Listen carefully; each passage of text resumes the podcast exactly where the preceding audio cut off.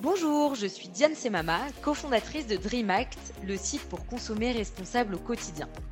Bienvenue dans Le Vrai du Faux, le podcast qui laisse la place aux responsables. Ici, on lit entre les étiquettes. Matières premières, conditions de travail, greenwashing.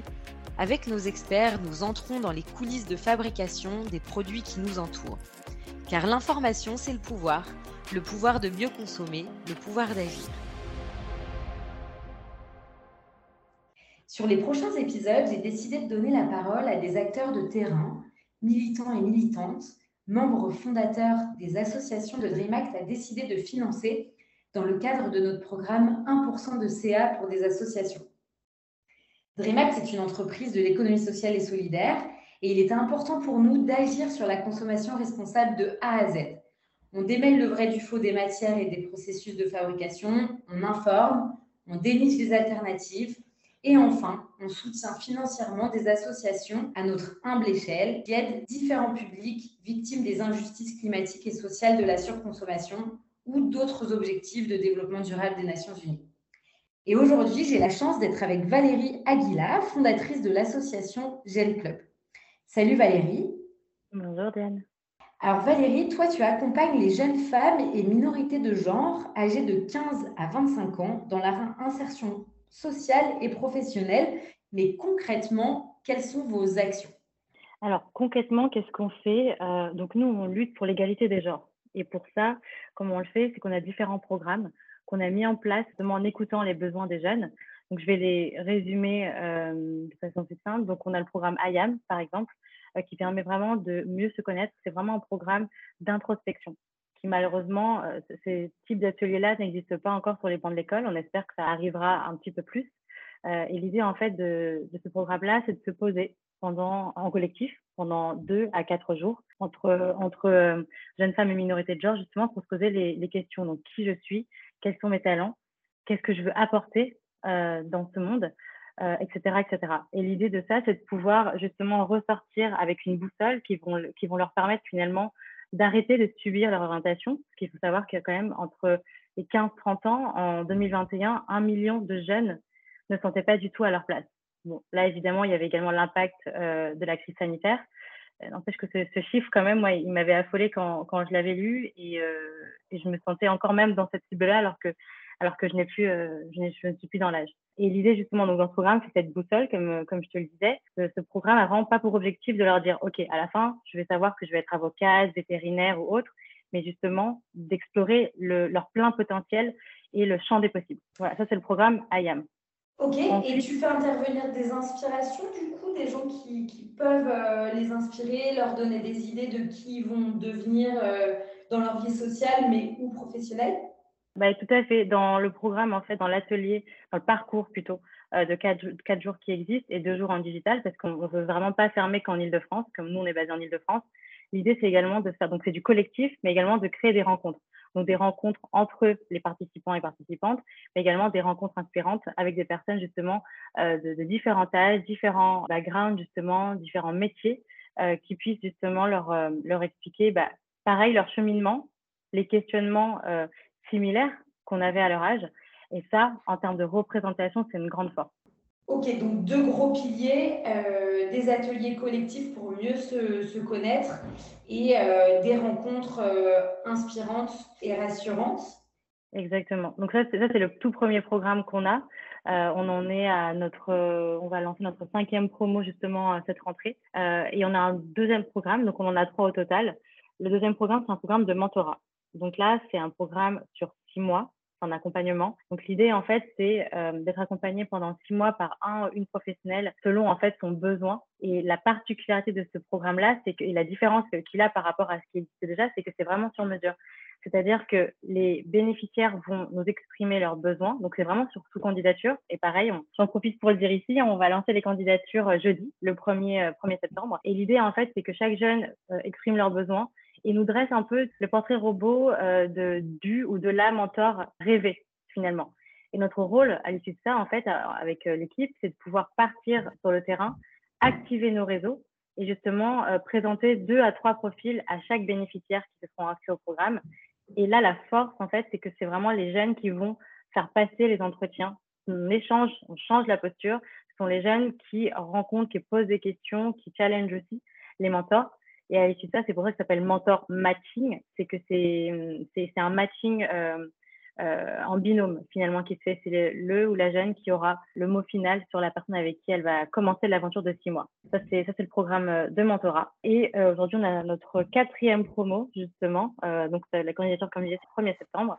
Et le troisième programme, ça c'est un programme cher, cher à mon cœur qui s'appelle Stronger Together. Parce qu'on pense fortement que pour pouvoir créer le monde que, bah, que DreamHack, que Gen Club, que bah, toutes les personnes de l'ESS rêvent de créer, c'est un collectif finalement. Et donc, Stronger Together, si tu veux, ça rend pour objectif de connecter toutes les jeunes générations des quatre coins du monde à créer des projets impact, mais aussi l'interculturalité pour euh, mieux connaître justement différentes cultures, etc. et pour espérer justement éradiquer tout ce qui est discrimination par la suite. Ok, et vous êtes combien chez Club pour gérer euh, ces trois vastes euh, de programmes aujourd'hui? Alors, là, j'ai parlé des programmes, mais c'est vrai qu'on a, d'autres euh, actions aussi. Et pour mener, toutes ces actions, on est actuellement une trentaine de bénévoles. Donc, j'insiste sur le fait qu'on est malheureusement et heureusement, hein, toutes et tous des bénévoles aujourd'hui. Heureusement, 30, parce que du coup, c'est vrai que ça demande beaucoup de boulot. Et malheureusement, c'est vrai que on a besoin de, de stabilité justement sur nos actions pour pouvoir avoir un impact encore plus conséquent. Parce que on va va fêter nos trois ans. Je ne sais pas si euh, tu le savais, Diane, mais on fête nos trois ans en novembre. Donc on est ravis euh, et euh, on, espère du coup par la suite bah, développer davantage notre impact. Et pour ça, je pense que tout le monde, voilà, se mettre la main à la pâte. Et alors, donc en novembre, vous fêtez vos, trois ans. Ça m'interpelle. Quelle est ton histoire à, toi personnellement, Valérie d'où te vient, d'où t'es venue cette euh, envie et besoin même, je dirais, d'avoir créé Gen Club? Alors, en étant la, fondatrice de l'association, c'est vrai que Gen Club euh, fait, fait, partie de moi. Alors, mon histoire, donc moi, j'ai 30, je vais avoir 31 ans, quelques jours. je suis d'origine philippine, je suis euh, née dans le 18e à Paris, puis j'ai grandi dans l'Est parisien. Et, si tu veux, je suis la première génération de ma famille à, avoir la chance d'avoir le choix d'une éducation, etc., d'avoir fait des études. Et, plus jeune, en fait, si tu veux, là, c'est ma deuxième vie, que j'appelle euh, voilà ma deuxième vie aujourd'hui. Peut-être que voilà, je, je, je me souhaite d'avoir plusieurs vies. Et euh, donc, Gen Club, c'est ma deuxième vie, mais j'avais une première vie auparavant, en fait, qui était mon rêve de petite fille. Je voulais travailler dans le secteur de la mode et du luxe. Et j'ai beaucoup travaillé, j'ai eu beaucoup de chance aussi. Sans réseau également, donc ça, il n'y avait pas encore de LinkedIn à cette époque-là, je crois, quand même, pour pouvoir développer ça. Et si tu veux, euh, le diplôme, du coup, à différentes, euh, différents, euh, différentes expériences. Je travaille d'abord en bureau de presse. Par la suite, j'ai j'ai eu la chance de travailler en Australie, en Nouvelle-Zélande et en Angleterre aussi. C'était de belles années. Et, euh, si tu veux, en 2019, donc j'avais une, une, carrière dont je suis vraiment très fière dans, dans ce secteur-là. C'était mon rêve ultime. Et, à un moment donné, je commençais à justement cocher plusieurs cases que je m'étais mise moi, mais également que mes parents m'avaient inséré comme cases euh, dans cette petite liste, mais également euh, des, des, cases que la société, tu vois, nous avait quand même conditionnées à, à cocher. Et en fait, je m'étais rendu compte, mais attends, je comprends pas. Donc là, ok, c'est un super boulot. Travailler dans, un, dans une très belle marque euh, chez LVMH euh, en, en, 2019, justement. C'est cerise sur le gâteau. J'étais très heureuse euh, à ce moment-là. Et puis, si tu veux, si on, on, regarde un peu dans le passé, je commençais à avoir justement ce, ce, cette petite voix qui me disait, ok, il est temps, il est temps. Parce que quand, voilà, tu as, 25 ans, dans ta tête, tu te dis, il est temps mais il est temps pourquoi? Je ne sais pas. Et si tu veux, moi, dans mon éducation, et même, je pense, dans la société de façon générale, alors plus avant et peut-être moins aujourd'hui, c'est vrai qu'on ne nous encourageait pas forcément à euh, avoir différentes, bah, différentes vies, comme je disais. Que dès que tu trouves un contrat, un CDI, tu y restes, et puis après s'enchaîne la suite, une maison, une famille, etc. etc. Et si tu veux, c'était un peu un, un moment d'égarement où je comprenais plus trop euh, où j'en étais. Et c'est de là, en fait, que justement, j'ai l'épiphanie, en fait, ça a été quand on m'a proposé un super poste qui allait être justement la cerise sur le gâteau et que finalement, au lieu de sauter au plafond, je me suis un peu, euh, pas effondrée, c'est un peu, euh, un peu fort de dire ça, mais je me suis beaucoup remise en question. Et puis de là, donc j'ai gentiment décliné cette, proposition. C'est pas ce qui m'est arrivé, c'était assez naturel de le faire. Et, et, de là, en fait, voilà, j'étais au chômage et je me suis dit, ok, bon là, tu vas profiter pour t'éduquer sur différents sujets qui me, me, portaient justement. Je vais en profiter pour apprendre une nouvelle langue, pour reprendre le sport, pour voyager, etc. Et puis c'est de là en fait que c'est l'étape de ma vie que j'appelle la boîte de Pandore, où justement j'ai découvert, euh, bah, j'ai découvert c'est un grand mot, mais évidemment, j'en avais conscience, mais pas à ce point-là, toutes les inégalités, les discriminations qu'il y avait dans ce monde, en fait. Et que moi, je vivais en tant que femme. Et d'où l'importance, justement, on en parlera peut-être après, de l'intersectionnalité. Et, si tu veux, donc plein de questionnements. J'ai fait un début de dépression aussi pendant cette période-là. C'était un, long boulot. Et puis finalement, de thérapie, puis aussi de parcours. Je ne sais pas si tu connais Ticket for Change, une association qui aide justement les, les individus à, à, à, mieux se connaître pour euh, pouvoir se reconvertir par la suite à un projet à impact. Ouais, Ticket for Change, qui m'a beaucoup aidé là-dessus aussi. Et c'est de là que Gen Club est né, en fait. Littéralement, Gen Club, c'est l'espace que j'aurais aimé avoir quand j'étais plus jeune. Parce que dès 15 ans, on nous, demande de faire nos, des choix, nos premiers choix, qui vont aussi justement euh, déterminer la place qu'on prend dans la société. Mais comment tu veux faire ces choix-là Tu ne te connais pas encore toi-même? Et c'est de là que Gen Club est né, parce que clairement, j'aurais aimé euh, avoir cet espace-là. Et puis, de fil en aiguille, évidemment, euh, on a consulté les jeunes et, entre guillemets, l'offre de Gen Club s'est étayée dans ce sens. Ok, prévenir les, les, carrières et les parcours de vie euh, qui manquent de, de sens euh, plutôt que les guérir, quoi. Exactement. Alors, il y a un truc euh, que j'aimerais bien que tu éclaires, c'est que chez Gen Club, vous regroupez ce que vous appelez donc, bah, les femmes et les minorités de, de genre. Qu'est-ce que vous appelez précisément les minorités de genre? Et pourquoi finalement avoir regroupé euh, ces deux bénéficiaires, je dirais En créant Gen Club, je savais absolument que je voulais que ce soit un, espace très inclusif.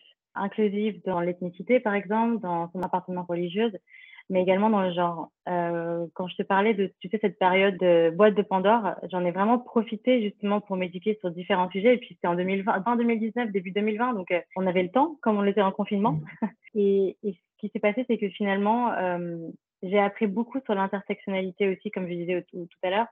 Et, pour faire simple, l'intersectionnalité, pour euh, les personnes qui écoutent, c'est vraiment prendre en considération toute discrimination en simultané qu'une même personne peut vivre. Donc, si je prends mon exemple pour euh, illustrer mes propos, donc moi, je suis une femme, euh, je suis une, personne d'origine asiatique en plus, donc je vis des discriminations liées à mon genre, mais également des discriminations euh, liées à ma couleur de peau. Je peux également vivre des discriminations par rapport à, mon âge. C'est vrai que plus jeune, euh, je le ressentais beaucoup, hein, le fait d'être jeune et d'avoir travaillé aussi euh, aussi jeune. J'ai reçu beaucoup de discrimination aussi là-dessus. Donc voilà, c'est ça l'intersectionnalité. Donc je voulais, je savais absolument que je voulais que l'association soit très inclusive. Et ça, ça influe également sur le genre, évidemment. Donc, au fur et à mesure, quand je me suis éduquée sur ces sujets, euh, j'ai découvert le terme minorité de genre.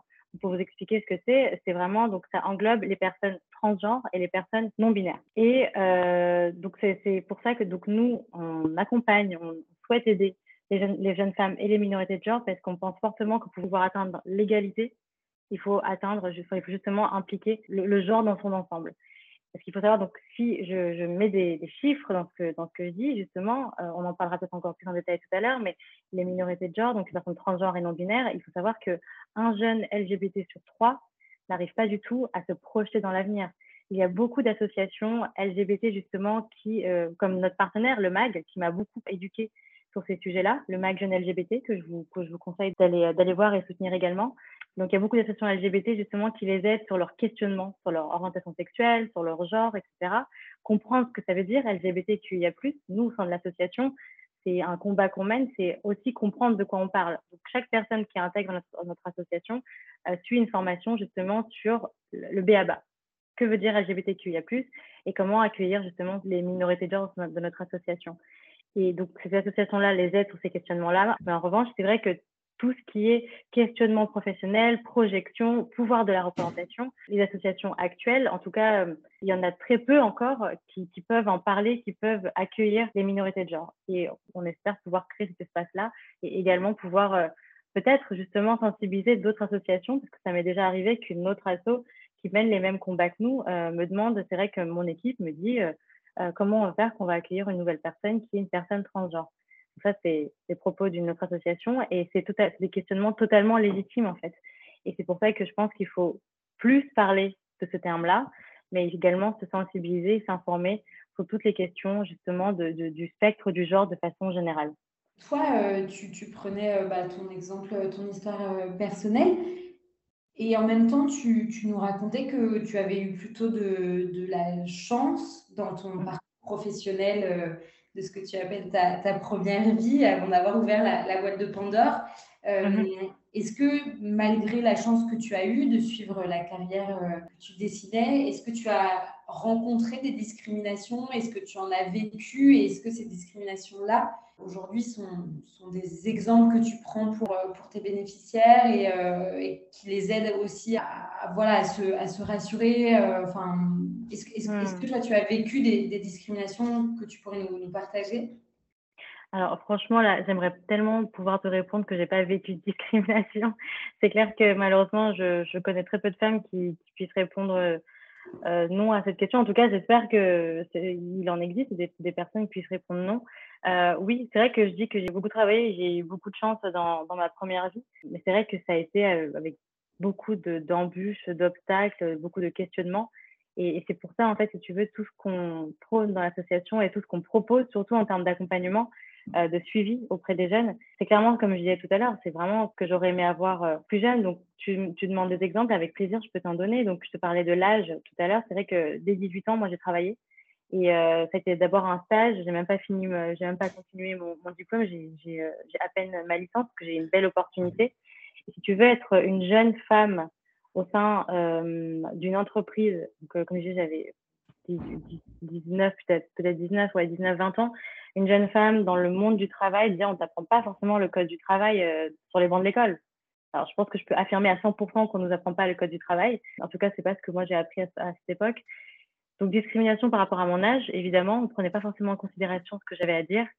Euh, discrimination aussi sur, bien sûr, euh, mes origines.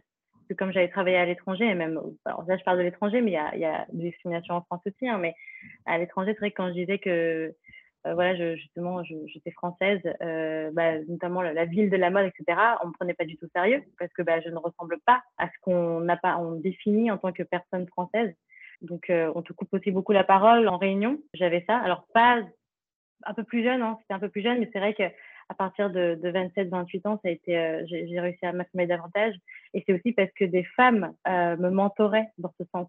Ça, c'est important d'en parler. C'est que c'est vrai que euh, on, a beaucoup d'associations qui existent pour euh, pour aider euh, sur ces, sur ces discriminations-là, mais au sein même des entreprises, on a beaucoup d'alliés également, que ce soit des femmes ou des hommes, ou toute identité de genre d'ailleurs, qui peut aider là-dessus.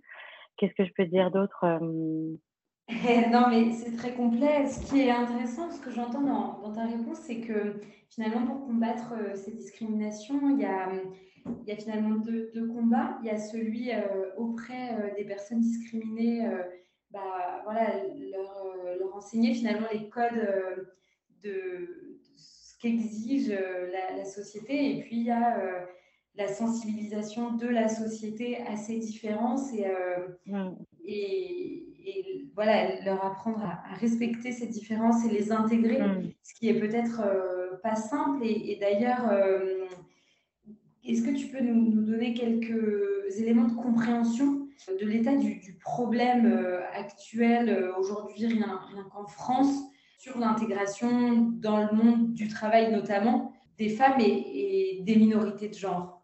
C'est vrai qu'à chaque fois, on, pose cette question quelle est l'ampleur ou du problème justement et surtout en France. Alors malheureusement, c'est vrai que n'est pas qu'en France, dans, dans le monde entier. Quand je te parlais de ma boîte euh, de Pandore tout à l'heure, tu veux, moi, ce qui m'a fait écho euh, tout de suite et qui m'a mis vraiment le, des, nœuds dans l'estomac, c'est quand j'ai lu qu'il fallait plus de 100 ans pour atteindre l'égalité. J'en ai 31. Clairement, je ne vais pas le voir, cette égalité-là.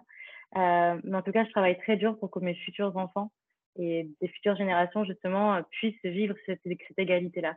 Donc, déjà, savoir se rendre compte qu'il faut plus de 100 ans pour atteindre l'égalité, ça l'ONU en parle constamment. Il y a beaucoup de, de, rapports à ce sujet. Si vous voulez vous renseigner, bah, évidemment, il y a l'Observatoire des inégalités, il y a la Fondation des femmes qui émet des rapports, il y a également euh, bah, différentes associations ou l'ONU, comme je disais tout à l'heure. Donc ça, c'est ce qui m'a vraiment pris au trip. Et j'espère que ça vous fait la même chose quand vous entendez ça. Et, pareil pour toi, Diane, hein, tu dois connaître ce chiffre-là quand même. Et surtout, bah, tu parlais de la France spécifiquement. Euh, récemment, justement, j'avais lu qu'on était parmi 156 pays, on est euh, sur la 16e place. Ces dernières années, je ne veux pas être pessimiste sur ces, enfin, pas être totalement être pessimiste. Sur ces dernières années, on avait quand même pas mal de, de d'actions qui ont été mises en place, hein, donc des différentes lois comme Copé Zimmermann ou la, loi sur l'égalité professionnelle, tu sais, ou tout ce qui est loi sur les, contre le sexisme, qui est maintenant passible bah, d'une amende, ou même, on parlait de discrimination de façon générale, bah, ce qui est des propos racistes aussi. Hein, maintenant, il faut savoir que si une personne subit une discrimination de, de, ce, type, justement, on, peut donner une amende à cette personne-là. Donc l'ampleur du problème aujourd'hui en France, c'est que moi, je vais le dire plutôt en chiffres si ça te va, parce que c'est un des chiffres que je donne aussi souvent par rapport à notre nous, à notre domaine, donc l'égalité des genres. Et ça va peut-être pas vous surprendre, surtout qu'on le voit, hein. on le voit dans les différentes filières qu'il peut y avoir. Euh, donc il y a 80% des jeunes lycéens et lycéennes, ça c'est le, c'est pas, ça vient pas de moi, c'est euh, l'observateur de la, des inégalités qui, euh, qui mène de, de, belles actions justement pour se rendre compte de, de l'ampleur du problème. Donc ce qu'il faut savoir, c'est qu'il y a 80% des jeunes lycéennes qui choisissent des filières sociales et santé versus seulement 7% dans les domaines qui sont euh, dits techniques comme euh, justement la technologie ou la finance, etc. Donc ça, c'est quand euh, donc au lycée, on a entre 15 et 18 ans. ok? Donc ça, c'est ce qui se passe déjà actuellement dans les cours de, lycée et les cours de l'école. Et ce qu'il faut savoir, c'est que, sans surprise, justement, ça bifurque, ça se traduit ensuite dans le monde du travail. Quand on voit justement que, je n'ai pas envie de dire du bêtise, mais je, pense que c'est ce chiffre, c'est qu'il y a 30, seulement 30% de femmes dans le secteur de la tech. Alors, il y a beaucoup d'associations et beaucoup d'actions qui sont menées euh, pour, euh, combattre ça. Et je crois que ça a augmenté. C'est des chiffres qui font quand même, euh, qui, font froid au dos, quoi. Et, et ça, justement, comment tu peux l'expliquer? Il y a différentes choses. A évidemment l'éducation. Il y a tout ce qui est problème de représentation. Alors, on voit beaucoup plus de représentation aujourd'hui. J'en suis ravie. Mais c'est vrai qu'il il y a beaucoup de travail à faire justement sur tous ces sujets. En effet. nous, on est, on est deux euh, fondatrices à la mmh. tête de DreamAct et, euh, et je, je, peux confirmer que hum, les chiffres euh, sont assez euh, discriminants euh, et représentatifs mmh. quand on regarde le nombre de dirigeants dans Mais oui. Du, enfin, de la tech et, et notamment un, un, chiffre qui était assez parlant, c'est le, le, nombre, enfin, les montants des levées de fonds effectués mmh, par les entreprises oui. dirigées par les, les, femmes qui sont deux fois moins élevés, je crois, que, que celles par les enfin, voilà, tenues par les hommes. Je, sûrement dans, dans, nos auditeurs euh, se trouvent euh, bah, voilà, des citoyens, mais qui peuvent être aussi des, des professionnels qui, qui, jouent des rôles euh, de, de, management, de ressources humaines euh, dans, dans, leurs entreprises. Quels conseils, euh, s'il devait n'y en avoir qu'un, je veux dire qu'il y en a plusieurs, mais si tu avais un conseil à, à donner à, à, nos auditeurs pour finalement intégrer comme il se doit et éviter toute discrimination, qui parfois sont aussi le résultat de, bah, de notre éducation et de, de, notre culture, et du coup qui sont finalement de, de simples maladresses, mais qui euh, sont vécues ensuite comme des discriminations, et donc il faut apprendre à reconnaître et à, combattre. Quels seraient les, conseils que tu nous donnerais à nous, euh, fondateurs, fondatrices, dirigeants, dirigeantes ou managers euh, en, en, entreprise pour éviter ce type de discrimination et, proposer la meilleure intégration qui se doit? J'aime beaucoup cette question. Elle est absolument essentielle. J'invite toute personne justement qui crée et qui ont un écosystème, écosystème pardon, de, de, personnes qui créent des emplois justement à, à se poser cette question-là. Et tu vois, tu te poses cette question-là en tant que cofondatrice de DreamHack, mais c'est vrai que même chez nous, hein, il faut savoir que euh, en associatif aussi, on, on veut s'assurer de refléter justement ce qu'on qu dit, quoi, ce qu'on prône. Donc, bah, il y a tout ce qui est euh, côté euh, RSE, évidemment, euh, que je pense que j'ai pas forcément besoin de d'étayer ici, mais c'est vrai que même les associations ont ces questions-là, et nous, on, pour information, on se pose, on, débute sur euh, ces questions, la responsabilité sociale des associations. pour information, ça existe. Si ça vous intéresse, voilà, on pourra vous en parler. Et en termes de conseils, il y en a tellement.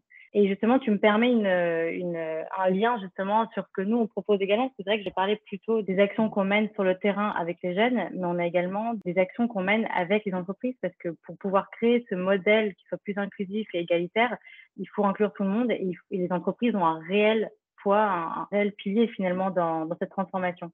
Euh, donc, ce qu'on propose, nous, dans l'association, justement, pour euh, pouvoir inclure être plus euh, égalitaire sur, euh, ces bah, recrutements, sur euh, sa communication, parce que la communication interne mais externe également. On a différents ateliers chez nous qui permettent de le faire déjà, c'est de comprendre justement ce que ça veut dire l'égalité des genres et connaître les lois aussi. Ça, c'est important, je pense, de connaître les lois qui, qui, sont en vigueur quand on est une start-up, mais également quand on est une entreprise de plus de 250 salariés. Il faut savoir qu'il y a des quotas. Maintenant, il y a des obligations. Euh, malheureusement, je pense que, enfin, en tout cas, à mon avis, il n'y a pas encore. Euh, les chiffres sont bien, hein, évidemment, mais il faut, euh, il faudrait davantage de. Faut que ça bouge un petit peu plus, quoi. il y a encore beaucoup d'entreprises qui reçoivent des amendes parce que malheureusement, c'est pas encore assez respecté. Mais il y en a, il y en a également beaucoup qui font leur part pour atteindre l'égalité. Donc, mes conseils dans le concret, comme je disais, du coup, comprendre les lois qui sont en vigueur par rapport à la taille de son entreprise, quand on parle de RSE également, donc responsabilité sociale et environnementale des entreprises, c'est de le faire vraiment avec l'ensemble de ses, collaborateurs et collaboratrices au sein de l'entreprise. Qu'on fait dans l'association, justement, c'est on propose vraiment à chaque fois des ateliers sur différents sujets. Par exemple, beaucoup pendant le 8 mars, on est sollicité sur les égalités, sur l'égalité femmes-hommes, évidemment. Donc, on sollicite également sur tout ce qui est discrimination et comment faire pour que, euh, dans le recrutement, les personnes soient plus inclusives, surtout les personnes RH.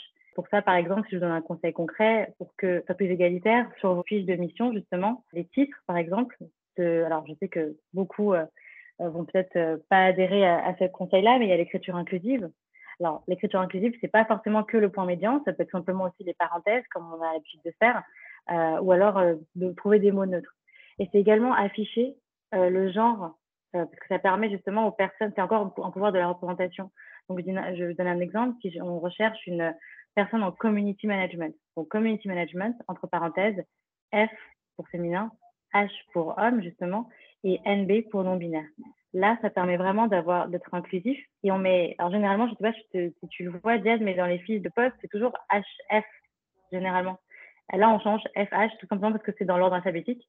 C'est F avant, H. Donc, ça, ça peut être un exemple. Il y en a tellement d'autres, je sais pas si, euh, tu veux que j'étaye, mais euh, voilà, il y, a, y, a, différentes choses. Il faut savoir que beaucoup d'entreprises, beaucoup d'associations, pardon, peuvent faire appel aux associations pour euh, les accompagner justement sur euh, bah, tout ce qui est sensibilisation, en savoir davantage sur les sur différents sujets. Je pense que tu nous as fait un bon teasing et que le, le, conseil, voilà, à retenir, c'est que nos auditeurs auditrices peuvent aussi bah, te contacter pour avoir finalement des conseils encore plus poussés. Euh, moi, j'ai la réponse à la question que je vais te poser. Euh, sinon, euh, Club ne serait pas parmi les huit assos bénéficiaires de notre programme 1% de chiffre d'affaires reversé à, des associations. mais je suis intéressée d'avoir ta vision à toi. Quel lien fais-tu entre la consommation responsable et l'inclusion sociale et professionnelle des, femmes et des minorités de genre? C'est ce qu'on disait en préparant ce podcast, justement, c'est vrai que j'ai adoré cette question quand, tu me l'as posée parce qu'elle m'a vraiment beaucoup challengée. C'est vrai que du coup, euh, mon sujet de prédilection, c'est évidemment l'égalité des genres. Et, c'est vrai que, bah, évidemment, tout ce qui est consommation responsable, euh, consommation durable et, l'écologie, c'est vrai que je, m'éduque sur le sujet, je me sensibilise là-dessus. Euh, et c'est vrai que j'espère en tout cas que je pourrais euh, apporter une réponse. et comment moi je vois les, choses, c'est que justement, euh, quand, quand, tu me disais consommation euh, responsable, moi j'ai tout de suite pensé aux, ODD, donc euh, objectifs de développement durable. Et c'est vrai que alors l'égalité des sexes, l'égalité des genres et la réduction des inégalités sont également dans les ODD. Pour moi, tous ces objectifs-là sont liés en fait. pour moi, on ne peut pas solutionner un ODD individuellement. Je vous donne un exemple. Si on donne accès à l'éducation, si on donne plus d'accès justement à l'éducation de qualité, ça permettra par la suite d'avoir justement dans différents points. Ça peut éradiquer la pauvreté, ça peut aider en tout cas à éradiquer la pauvreté, ça peut aider à, atteindre l'égalité des genres et au fur et à mesure justement ça peut éduquer une population qui soit plus inclusive et qui euh, sache davantage justement parler de tout ce qui est bah, changement climatique, euh, consommation responsable, etc. Parce que ce que j'entends, moi, ce que je comprends, et dis-moi si, si, je me trompe, hein, Diane, euh, consommation responsable, finalement, ça impacte, donc c'est vraiment être respectueux de toutes ces consommations au niveau justement environnemental et ça impacte justement la société, l'économie, etc. Ça, c'est ma définition. Tu me dis si je me trompe là-dessus. Et donc, du coup, ce qu'il faut savoir, alors, grâce à l'association, euh, je ne sais pas si tu connais l'association Les Impactrices que, euh, je, vous conseille également euh, d'aller voir si tu veux. Donc, Les Impactrices, c'est une association justement qui également lutte pour l'égalité des genres, mais qui utilise le, justement le, le, pilier de l'écologie qui explique justement à quel point justement l'écologie impacte également les inégalités liées bah, à son genre, liées aux femmes. Et, en fait, quand tu m'as quand tu m'as posé cette question, ça m'a fait tout de suite tilt en fait. Consommer de façon responsable, évidemment que ça impacte, c'est pour tout le monde, toutes et tous. Et c'est vrai que pour pouvoir consommer de façon responsable, il faut déjà s'éduquer sur ce sujet. Qu'est-ce que ça veut dire? Moi, tu, tu vois, je, je, je, je, je connais que le BABA, je pense, mais j'adorerais pouvoir euh, m'éduquer davantage dessus. Pouvoir s'éduquer là-dessus, c'est par la suite pouvoir atteindre son autonomisation, justement, à consommer de façon plus responsable et savoir, justement, ce que ça implique consommer de façon responsable. C'est savoir par la suite vers où aller, vers où se renseigner, aller justement sur consommer chez, sur votre plateforme, hein, sur Dream Act, etc et pour moi, c'est un lien direct justement avec l'inclusion sociale et professionnelle des femmes et des minorités de genre. C'est tout dans l'éducation finalement de ce que ça veut dire consommer responsable et comment le faire. Et voilà, j'espère en tout cas que moi, c'est ma, ma définition de ce que de ce que c'est. C'est un très beau mot de la fin, mais peut-être en, conclusion, on, est tous curieux de savoir euh, comment on, peut aider aujourd'hui euh, chacun à, notre échelle, donc qu'on soit euh, bah, voilà, citoyen ou qu'on soit qu'on ait envie d'agir euh, au sein de notre entreprise. Comment on peut euh, aider euh, Gen Club aujourd'hui Voilà, de quoi vous avez besoin? Hmm, ben, Merci pour cette question qui est absolument essentielle aussi. Et, alors, pour nous aider, il y a toujours deux piliers. Donc, il y a individuellement, évidemment. Comme je vous le disais tout à l'heure, nous, on a différents programmes, donc notamment un programme de mentorat. Pour ça, justement, je fais un petit teasing. En 2023, on va bientôt lancer un, nouveau projet de, de, mentorat qui est novateur, parce que ça n'existe pas encore. Et l'idée, en fait, justement, c'est individuellement de se proposer pour accompagner les jeunes. Alors, le temps de chacun et chacune est très précieux, mais il faut savoir qu'on peut donner même 30 minutes, une heure de son temps, un week-end, une, en soirée, etc., à, un jeune ou une jeune, justement, pour faire un CV, pour euh, faire connaître son métier, etc. C'est ça a une grande valeur, c'est un grand impact. Donc, individuellement, c'est ce que vous pouvez faire. Par exemple, chez nous, être mentor ou vous impliquer bénévolement aussi. Il y, a, ça qui peut de façon ponctuelle, évidemment. Il y a ça qui peut beaucoup nous aider. Et côté collectif, justement, et quand je, dis collectif, moi, j'implique surtout les entreprises. Euh, en tant qu'entreprise, si vous nous écoutez, c'est vrai qu'on a, on a un réel besoin d'accès à de stabilité, justement, et la stabilité mène justement à différentes choses. Alors, je, fais, comme tu me permets de, d'exprimer nos besoins et comment on peut nous aider, c'est vrai que par exemple, nous, actuellement, chez Giant Club, on a un réel besoin d'avoir nos locaux. Alors, nos locaux, c'est un très grand mot. Ça peut être juste un, voilà, une table euh, voilà, dans, et, des chaises, justement, où on puisse justement accueillir des jeunes avec qui on fait des sessions d'accompagnement, où on puisse aussi avoir des réunions en tant qu'équipe dans l'association. Donc, premièrement, il y a ça. Comment vous pouvez nous soutenir? C'est peut-être dans votre entreprise, vous avez une salle de réunion qui est disponible par moment. Nous, c'est quelque chose qui serait super, euh, qui nous aiderait beaucoup. Premièrement, il y a ça. Deuxièmement, il y a tout ce qui est mécénat de compétences justement, comme je disais tout à l'heure, si votre entreprise souhaite euh, s'impliquer davantage justement et avoir un, réel impact euh, auprès des, jeunes générations, je serais ravie de créer des ateliers avec vous, de mécénat de compétences, faire découvrir vos métiers aussi, surtout les métiers où il y a très peu de femmes, justement, de minorités de genre. Ça serait super intéressant de pouvoir l'organiser. Et puis, euh, troisième pilier, évidemment, ça c'est sans surprise, c'est des dons. Voilà, des dons qui nous aiderait beaucoup, euh, parce que c'est vrai que nous, on veut changer le monde, et malheureusement, ça implique d'avoir une trésorerie. Donc, j'appelle à... Ouais, cet appel est, là, je la pose ici. le nerf de la guerre, en effet. Et donc, Exactement. Euh, je euh, que Dream Act vous reverse 1% du montant des commandes voilà, générées sur nos sites. Bah, donc à Club sur euh, les commandes dont les clients choisissent Gen Club.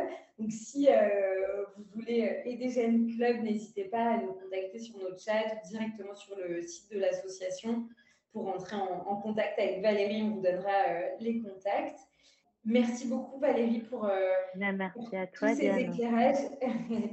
Et puis bah, je te dis à très bientôt. Et puis alors bonne bonne ouverture des candidatures. On, retient que les candidatures donc, pour euh, bénéficier de, vos programmes sont, donc, ouvrent euh, le 1er septembre et se clôturent quand?